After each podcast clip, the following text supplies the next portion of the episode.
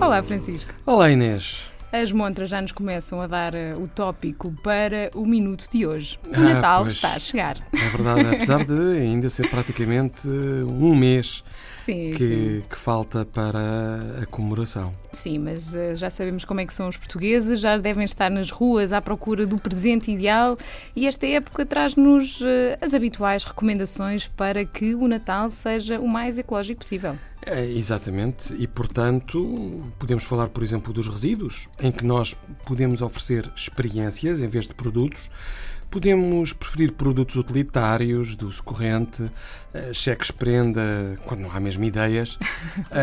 Acontece. O, o amigo secreto, quando cada um dá apenas a uma pessoa. E o presente certo vale por cinco. É verdade, não nos escusamos de, de ir eh, atrás daquele conceito da quantidade e apostar sobretudo na qualidade. Mas, e, e na hora de E escolher na os fundamentação presentes, do Natal, obviamente. os valores, não é? Que Os estão por valores, trás. tudo mais. Mas e nesta altura da, da compra, eh, vale a pena fazê-la de forma inteligente e para que, eh, e puxando a brasa à nossa sardinha, eh, que reduza também a pegada ecológica a ela associada. Portanto, a nossa recomendação vai, obviamente, na escolha de produtos portugueses eh, e a eles estão associados um menor transporte e menos emissões, que não sejam consumidores de energia, que sejam feitos com materiais reciclados ou a partir deles, de preferência com certificação ambiental e, por que não, Não, e depois que durem muito, que sejam úteis, com embalagens simples e reutilizáveis. Ahm, e também há aqui uma margem para, para, para, para a ajuda e para a criatividade, apoiar uma causa humanitária, a procurar mercados e feiras de Natal, a oferecer o que já não se quer, mesmo que a desconhecidos.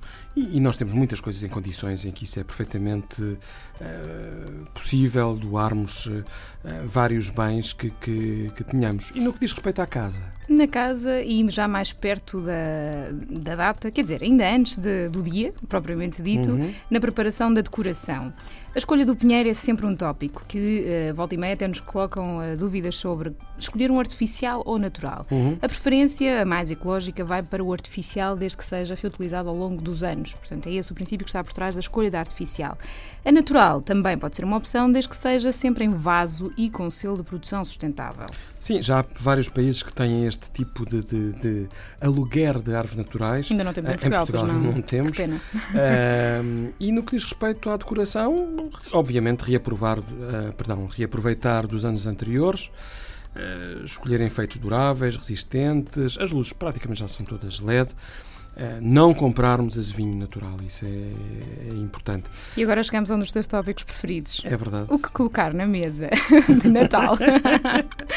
não exagerar, não, é? exagerar, Começa por aí. Exatamente, eh, não exagerar, não, para não causar um desperdício, promovermos os produtos nacionais, o bacalhau escolhermos o de média e grande dimensão e não utilizarmos louça descartável. Quanto ao dia seguinte, Vol- Quanto ao dia seguinte, e voltando a um tópico mais sério, aproveitar as sobras, evitando assim os desperdícios, guardar o que puder ser reutilizado e separar os resíduos para colocar no ecoponto. Mas lembre-se, só uns dias mais tarde para evitar que esteja tudo cheio.